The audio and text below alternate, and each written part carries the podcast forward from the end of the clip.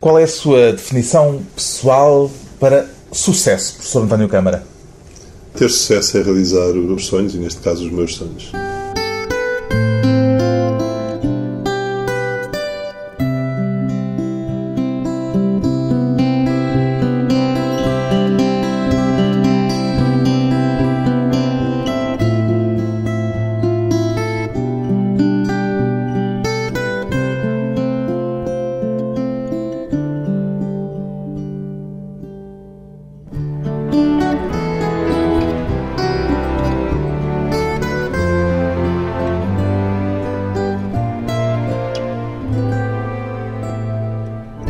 António Câmara, 56 anos, engenheiro, professor universitário, empreendedor. Se tivesse de escolher uma palavra só para se apresentar, que palavra escolheria, professor António Câmara? Eu escolheria, apesar de tudo, professor universitário. Mais do que o engenheiro, mais do que o empreendedor e empresário? Sem dúvida, muito mais do que qualquer dessas categorias. Eu continuo a ser professor universitário e a minha alma está nessa área.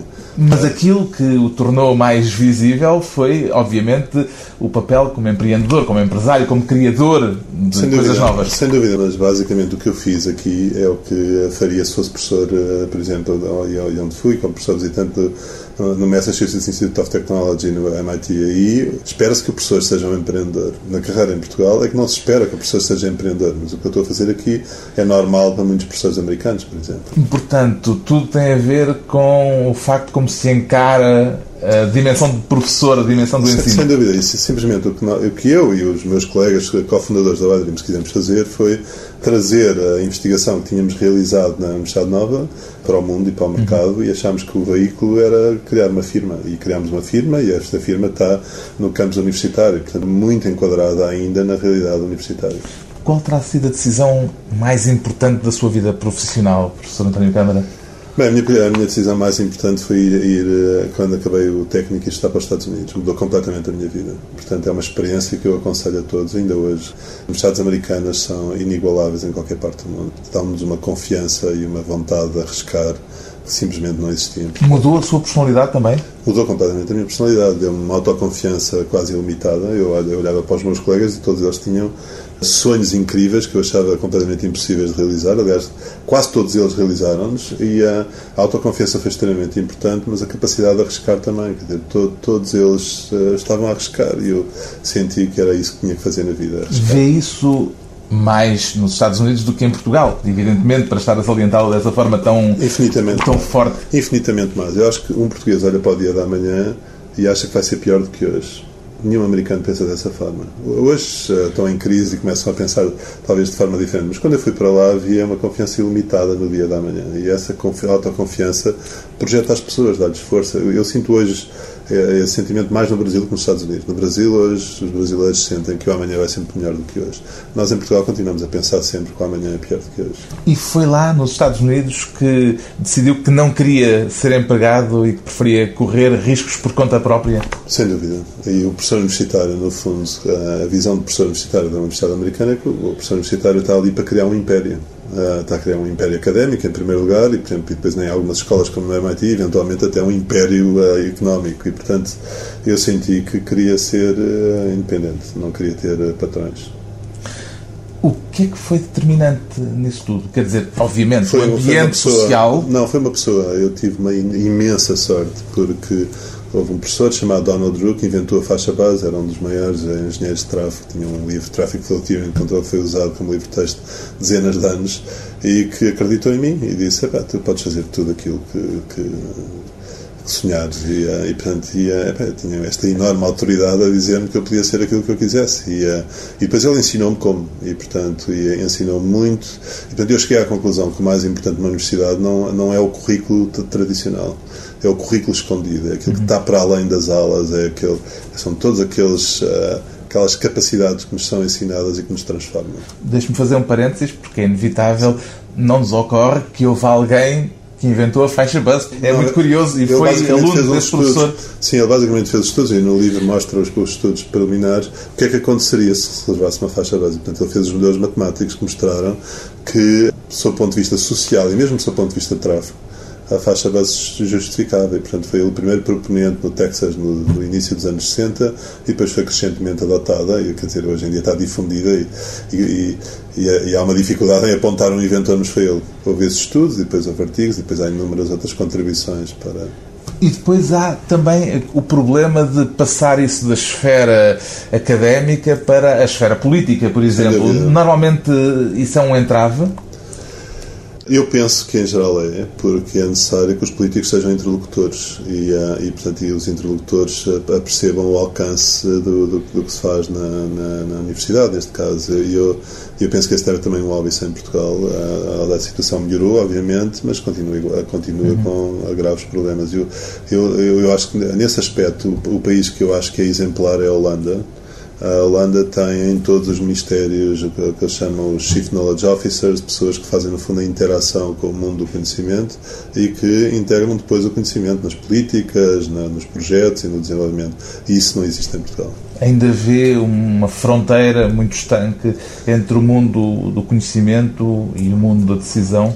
Eu, eu, penso que uh, essa fronteira existe uh, com culpas das duas partes e eu penso que a culpa fundamental neste momento ainda está nos universitários. Os universitários, uh, nós temos uma linguagem própria que, que, tem que ser simplificada e que tem que, que, tem que ser muito mais incisiva e, portanto, isso é uma arte que, que nomeadamente, os professores americanos dominam muito bem. Quer dizer, há muitos anos os principais professores americanos trabalham com o Senado, com o Congresso, com, com o Governo. Sabem vender as suas ideias. Sem dúvida. Sabem vender as suas ideias e há uma, um elemento fundamental na educação e no MIT todos os estudantes no fundo são treinados a fazer isto que é o elevator pitch. O que é que, o que, é que eu digo quando estou a subir o elevador com alguém? Tenho aqueles dois minutos e, é, e nós portugueses, é, quem é que sabe fazer elevator pitch? Convincentemente. Então vamos a um desafio, a um Sim. elevator pitch. no seu caso, António Câmara é o fundador da Y Dreams, uma das empresas tecnológicas mais bem-sucedidas em Portugal. De uma forma simples, estamos no elevador. O que é que faz a Y Dreams, professor António Câmara? A Y Dreams desenvolve projetos de interatividade e neste momento desenvolvemos produtos de interatividade. E o que nós queremos, e o nosso sonho desde sempre, é nós podemos entrar num filme e interagir com os atores e os objetos do filme e neste momento nós finalmente conseguimos desenvolver a plataforma que permite isso. Portanto, essencialmente olhamos para um filme do passado, por exemplo, do uh, Woody Allen, A Rosa Provocar. Nós fazemos A Rosa por Provocar ao contrário. Ou seja, os atores não saem do, do filme, ecrã, somos nós, nós, que entramos nele. Exatamente. Nós fazemos A Rosa por Provocar ao contrário.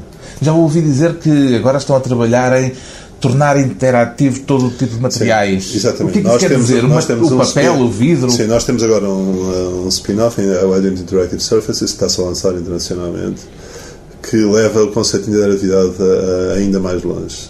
Nós embebemos interatividade nos objetos, nós fazemos isso por via química.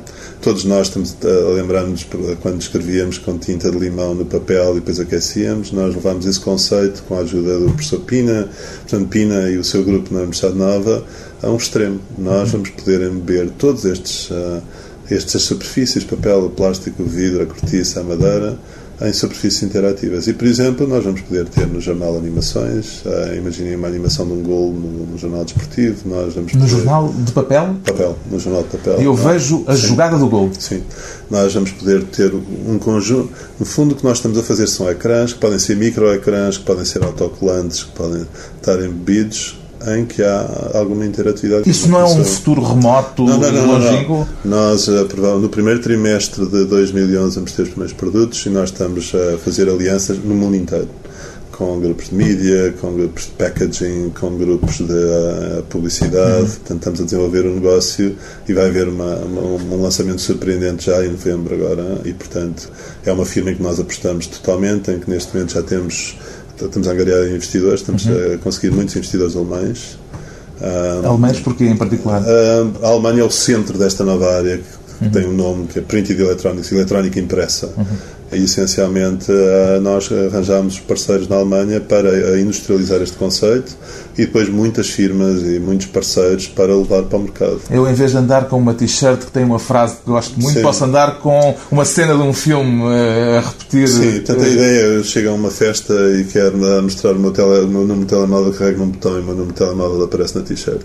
Estava lá, invisível e passa a visível. Portanto, o que nós fazemos é passar de invisível para visível. Isso é uma tecnologia portuguesa ou é um Bem, a grupo. A tecnologia em si já, já vem de há 100 anos. O que nós fizemos foi melhorá-la, foi criar as tintas, que no fundo são utilizadas em, ou vão ser utilizadas em métodos de impressão, tintas especiais, tintas com determinadas funções, e depois nós desenvolvemos a forma de criar os dispositivos, de, no fundo, podemos incluir no, no, numa revista uhum. ou no, no ou numa embalagem, ou uhum. no, em, em, tudo que nós queramos, no fundo, algo que é interativo. E neste processo o que é importante é que nós conseguimos criar algo que é muito difícil em Portugal. Foi criar um cluster com todas as principais empresas industriais da área em Portugal. E, portanto, nós fizemos um, um grupo português fortíssimo, uhum.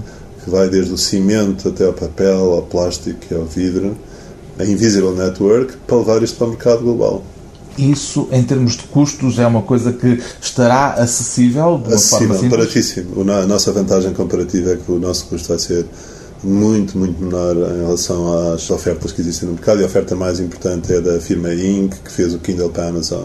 Nós vamos ter uma tecnologia que eu acho que é melhor, é mais barata, é muito mais barata e, portanto, depois adequa-se a todo tipo de superfícies. O elevador tem que parar neste sim, andar. Sim. Vamos também fazer um pequeno intervalo. O futuro, pelos vistos, é já a seguir. Sim. Depois de um breve intervalo, voltamos com António Câmara e o passado em que o futuro era o ténis.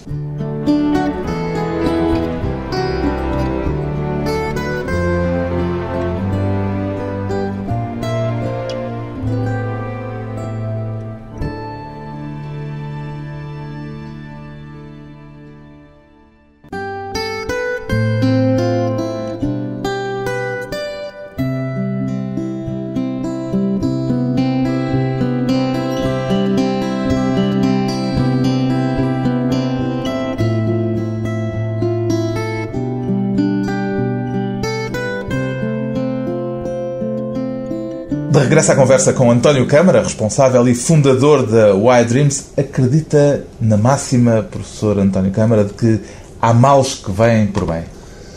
Bem, no meu caso, eu quando tinha 21 anos... Sabes o que é que eu estou a falar? Sim, sim, lesionei-me seriamente e a minha carreira de ténis acabou.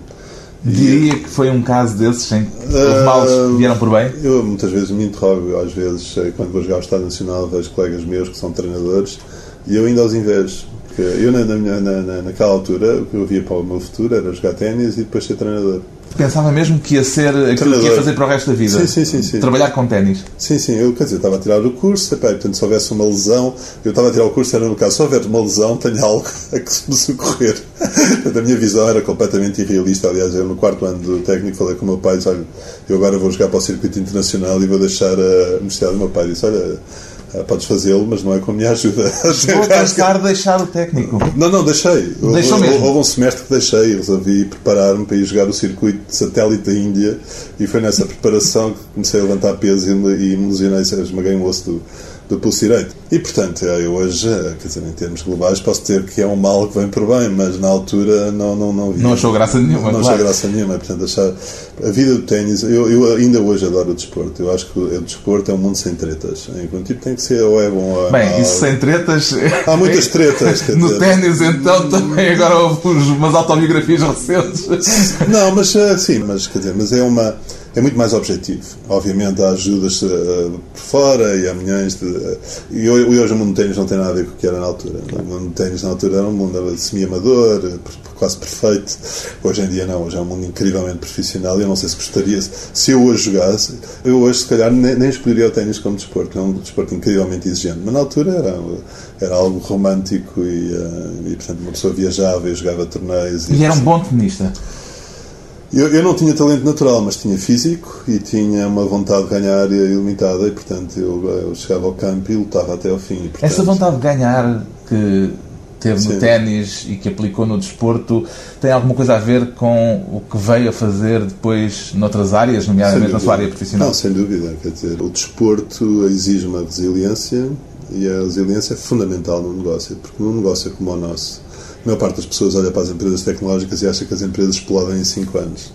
E, portanto, há dois tipos de empresas que explodem em 5 anos. Até já houve tempo em que explodiam em meio ano, claro. Sim, sim. Não explodiam e, e depois, e depois explodiam mesmo.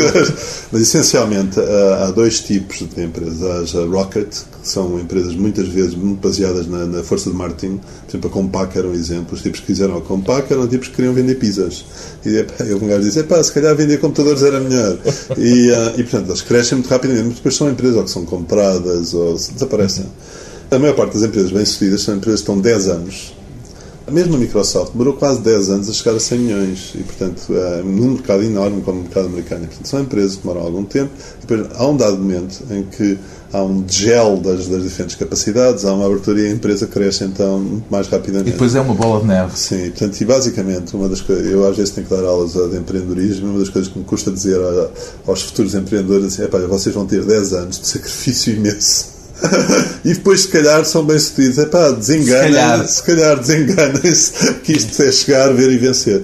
A parte curiosa né, da, da Wild é que nós, quando começámos, achámos que daqui a dois anos, epá, nós tivemos tanto sucesso no princípio, que isto vai ser fácil, mas depois nunca é, e a, e a resiliência é fundamental, e a minha resiliência pessoal vem do desporto. Foi no desporto que aprendeu ou acha que é qualquer coisa natural em si? Não, no, no desporto, eh, obviamente há uma, algo natural, mas no desporto aprende-se muito. Aprende-se que para ganhar tem que, ser, tem que ter espírito de sacrifício, e depois não é só isso, vê-se os exemplos. Eu joguei com o Vilas e o Borg, que eram grandes letras na altura. Jogou com o Guilherme Borg? Uh, treinei, dei bolas, uhum. mas com, e com o Vilas, o Vilas conheci muito bem. O Vilas, uh, o Guilherme Vilas era um tipo que não tinha um grande talento natural, tinha um físico uma parte mental, e eu percebia pá, que aquele tipo pá, tinha uma resiliência fora do comum. Quer dizer, que vai aguentar tudo e vai chegar lá. E, Quer dizer, que a parte mental é tão importante, é tão determinante uma pessoa tem que sempre, sempre, Uma pessoa tem que acreditar sempre que vai poder vencer e tem que estar disponível para fazer todos os sacrifícios necessários para vencer. E, e depois há outro ponto muito importante, é que tem que fazer o esforço para se preparar para vencer. E esse é um esforço que é muitas vezes invisível e que demora muito tempo e em que é necessário ter uma, uma dose de paciência limitada. Como é que conjugava o ténis e os estudos?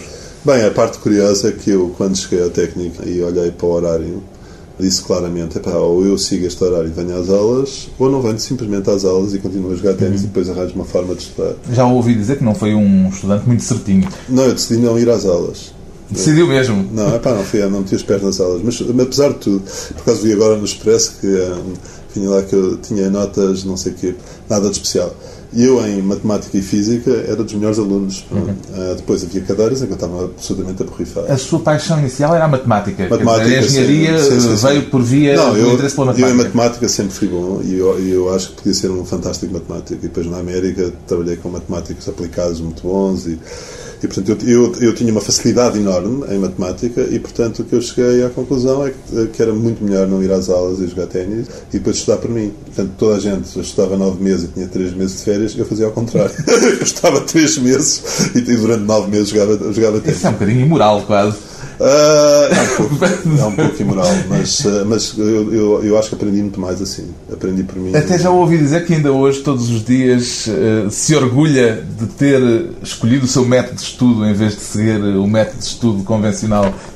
Eu acho que no meu caso foi fantástico. Eu acho que aprendi muito mais, ganhei uma cultura enorme do mundo. Quer dizer, não aconselho a todos. E eu, como professor, o que eu fiz foi. Epá, chego à minha primeira aula das cadeiras e digo: Olha, eu, quando era aluno, epá, não ia às aulas.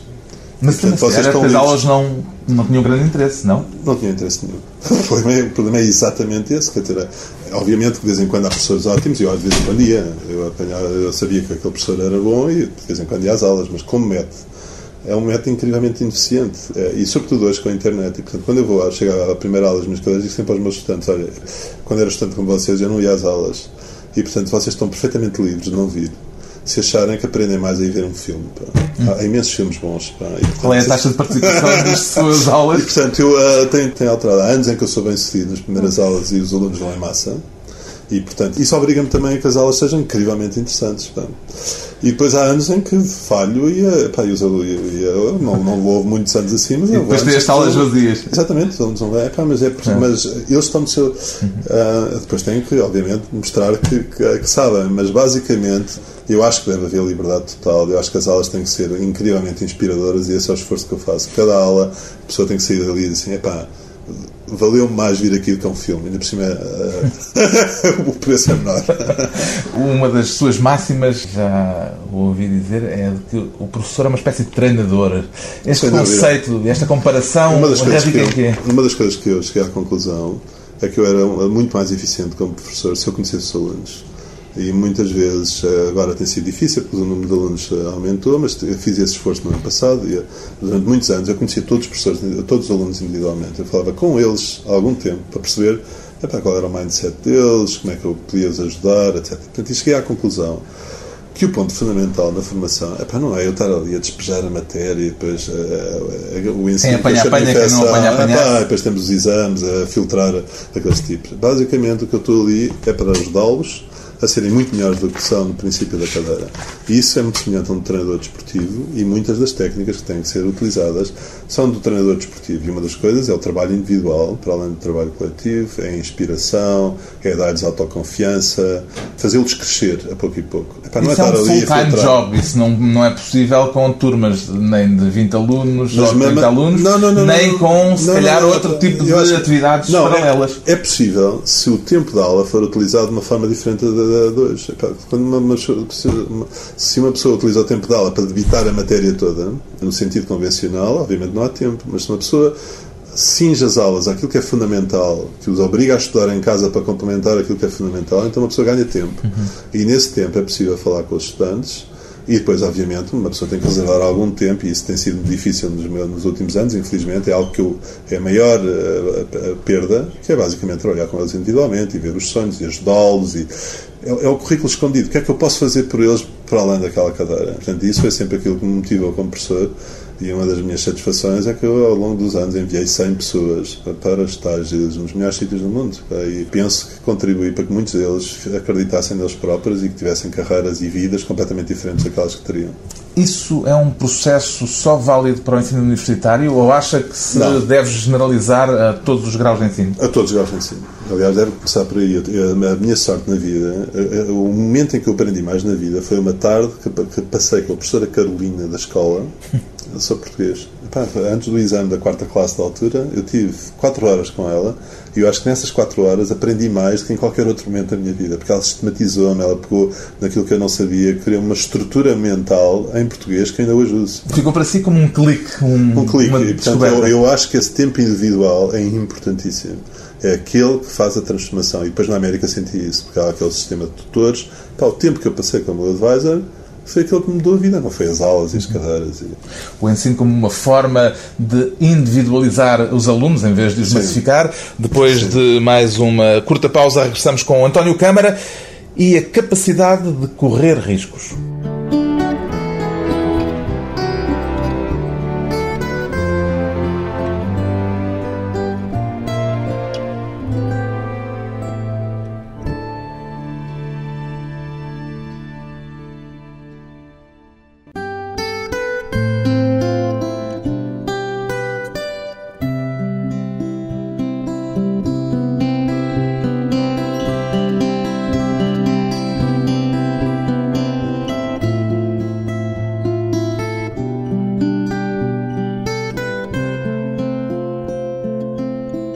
Convidado hoje para a conversa pessoal e transmissível, António Câmara, o responsável por uma das mais importantes empresas portuguesas na área da tecnologia, a Y-Dreams, diria que o risco é a sua profissão, professor António Câmara.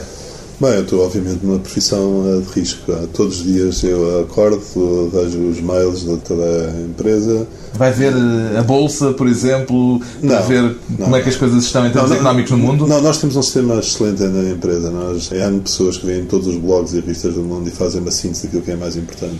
E todos os dias pode surgir uma empresa que publica um vídeo no YouTube que nos leva à falência. Basicamente.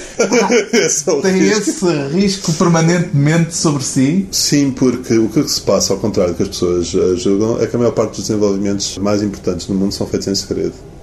Uh, ninguém. Portanto, há alguém neste momento a preparar-se para o tramar. Vamos pôr as coisas para, em termos muito para, para me tramar a mim e qualquer outra empresa na área da tecnologia. Há sempre.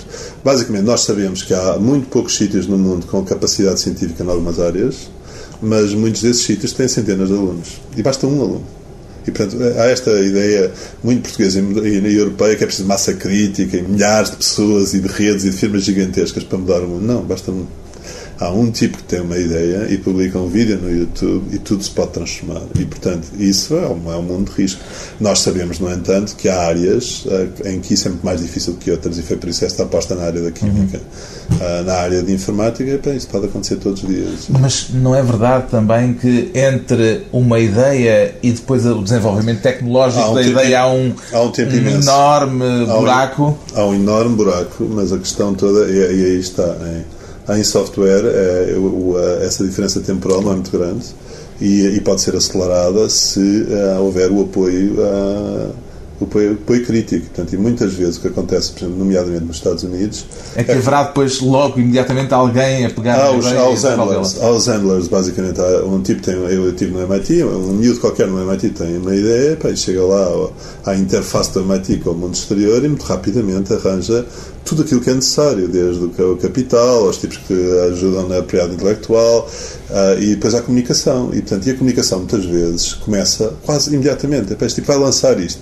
E depois há um lag de tempo em que eles verdadeiramente desenvolvem e, uh, epá, e portanto, criam um hype, hype, hype, hype durante 5 ou 6 meses e depois 6 meses depois, de facto, têm o produto. E depois, hoje em dia, na web, tudo é muito mais rápido. Embora, obviamente, demore tempo, quer dizer, e essa é uma dificuldade que muitas vezes nós, como, como professores universitários, não percebemos. Há um enorme há um abismo entre a ideia e chegar ao produto uhum. e, ser, e, ao, e ao mercado e ser bem sucedido. Já ouvi dizer, e não me pareceu na altura um elogio, esta frase. Basicamente, Portugal é um país muito bem comportado.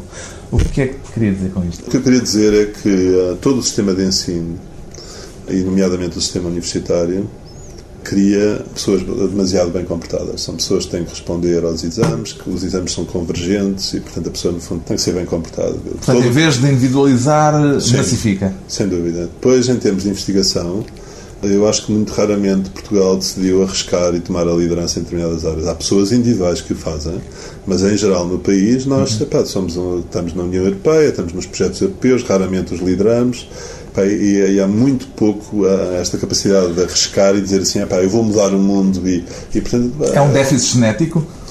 Não, eu acho, que é, eu acho que é um resultado de 300 anos de Inquisição e depois de todo o sistema político que nós tivemos, nomeadamente antes do 25 de Abril. Era um sistema que uh, favorecia o bom comportamento. E eu acho que isso é péssimo. Somos programados para a carneirada. Eu acho que, infelizmente, somos demasiado programados para a carneirada e, e, portanto, e o que se passa neste mundo. E, portanto, eu, quando falo em muitas universidades, digo isto para choque de alguns dos meus colegas. Epá, é que a mim é absolutamente irrelevante que a pessoa publique nas melhores revistas do mundo uma ideia que não acrescenta rigorosamente nada ao estado da arte. E, portanto, o que eu quero são ideias de risco. São essas que dão-nos a diferenciação capaz de competir no mundo global. Uhum. Isso significa que a pessoa tem que se arriscar no seu campo, tem que arriscar que os pares chumbem nas revistas e chumbem os projetos. E, portanto, é um sistema que não, não é só português. Houve um artigo fantástico na, na, Nature sobre o sistema que nós temos no mundo da ciência. E o título era A Mediocridade Excelente. E, portanto, essencialmente, o que nós fazemos no mundo da ciência é um sistema de tal forma conservador que tudo é excelente, mas tudo é medíocre. E isso tem a ver com arriscar e com Agora já não está a falar da situação portuguesa, já está a falar do global. mundo da ciência não, globalmente. Portanto, o problema todo é o seguinte: há três universidades no mundo que criaram um número desproporcionado das principais empresas no mundo: Stanford, MIT e Cambridge. E essas três caracterizam-se por não serem bem comportados, por serem os tipos que lideram e que arriscam. Uhum. A maior parte das universidades do mundo teve um impacto muito menor porque essencialmente são os bem comportados. Portanto, não é só um sistema português. Como é que recruta trabalhadores para a sua empresa? Bem, eu ao longo do tempo na universidade eh, eu fazia testes e um dos testes que eu fazia era as pessoas inventarem as perguntas e as respostas. E depois classificava a qualidade das perguntas e das respostas. O teste era influenciado. O teste tens que definir quatro perguntas e fazer as respostas às perguntas. Isso dava-me uma amostra logo da capacidade da autonomia das pessoas. Portanto, durante muitos anos eu recrutava, e depois na Adrims continuei a fazer isso, muitas pessoas que se distinguiam pela criatividade e pela autonomia e por não serem bem comportados e por, Mas depois cheguei à conclusão que é, é, é preciso numa empresa haver pessoas bem comportadas, haver pessoas sólidas e pessoas que não necessariamente são ultra criativas, mas e, e, portanto nós temos estes dois grupos. Temos de ter pessoas eh, criativas, mas depois temos de ter pessoas que concretizem. E, e essa também é uma das peças em Portugal. Basta olhar para a nossa seleção nacional de futebol. Agora o problema não é a concretização, muitas vezes, muitas vezes é a defesa, mas nós temos uma dificuldade em concretizar e, portanto, um dos esforços que nós fazemos é, é, é contratar pessoas que sabem concretizar também. Porque muitas vezes nós temos em Portugal imensas ideias e temos, aliás, durante não, anos eu, havia reportagens não, quase que, diárias do inventor de sim, coisas eu, extraordinárias. Não, sim, não, mas eu acho que há, não, em Portugal eu acho que há uma criatividade natural porque o país era de tal forma burocrático e imbecil que a única forma de nós sobrevivermos era ser mal comportados. O problema do sistema é que não promovia esses promovia aqueles que eram bem comportados. Se eu acho que se os mal comportados tivessem sido promovidos a outro tipo de situações, o país era diferente. O problema, o problema todo do país é que, é que não. Vamos não, definir não, mal não, comportados. Mal comportado é uma pessoa pensar diferente, pensar out of the box, é, é pensar de forma chocante, é ter a capacidade de atrair os comentários, e a ridicularização dos outros. E, e resistir quando, a isso. E resistir a isso. E quando a pessoa chega a esse ponto, então eu acho que a pessoa passou a ser mal comportada, mas no bom sentido. E esse é o ponto que faz as, distinguir as empresas no mundo. Quer dizer, é, as empresas bem comportadas são empresas que. Hoje nós vivemos num mundo em que a atenção é o recurso mais escasso. A atenção. A atenção. E, portanto, se nós não conseguimos eh, despertar a atenção, estamos acabados. Acabou. Não há nenhuma hipótese. No e não podemos despertar a atenção dizendo aquilo que já foi dito milhares de é vezes. É óbvio, não podemos ser bem comportados. Dizer, olha, eu vou fazer um, um sistema ótimo. É, pá, dezenas deles. Uma pessoa tem que dizer, é pá, tem que haver um sonho, tem que haver o tal elevator pitch que chama a atenção. Não há também depois muito charlatanismo nisso? Quer dizer, muitas vezes vender gato por lebre e chamar a atenção Bem, justamente o... para chamar a atenção. Ah, no mundo como nós vivemos no mercado, epá, isso um tipo resiste dois segundos, não tem hipótese nenhuma. E, portanto, e nos mercados mais competitivos como aqueles em que nós estamos, né, nomeadamente nos Estados Unidos e agora na Alemanha, epá, não há hipótese nenhuma. Quer dizer, ah, e, portanto, uma pessoa tem que ter, fazer o trabalho de casa, tem que ter as patentes, uhum. tem que ter o desenvolvimento, o, o sistema tem.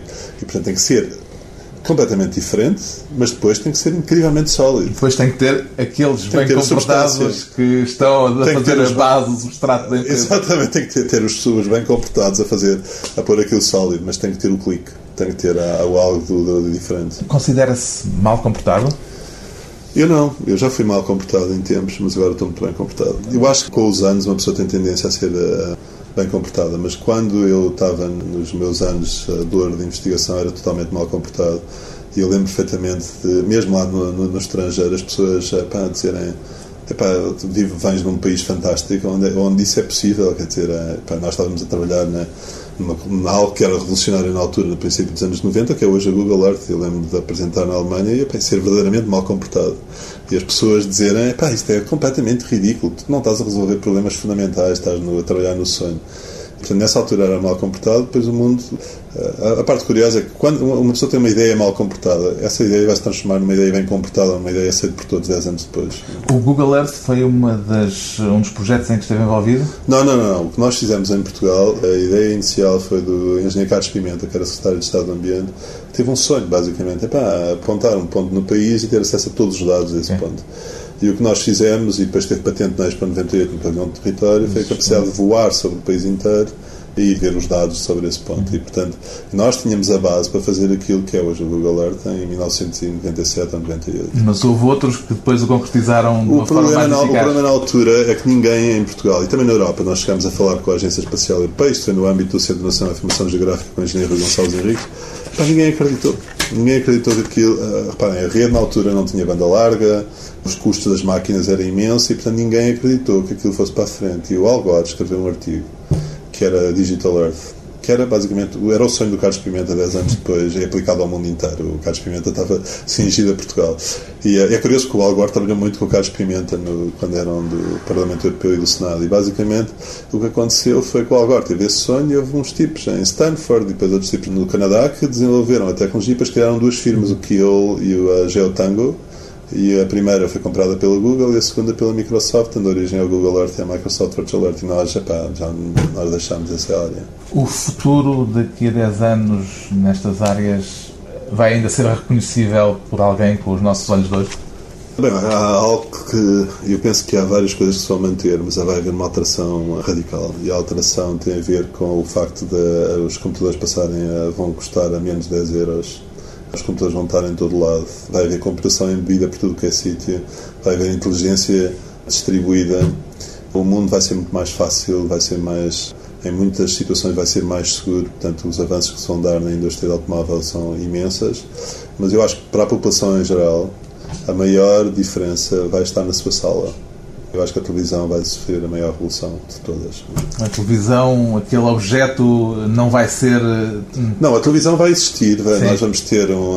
E muitas pessoas começam a ter essa visão de ter um cinema em casa, só que as funções da televisão. Uhum. E portanto, já houve já várias tentativas no passado de ter a televisão interativa ser radicalmente diferentes. Os desafios do futuro vistos por quem está empenhado em desbravá-lo. António Câmara, o responsável pela empresa Wide Dreams.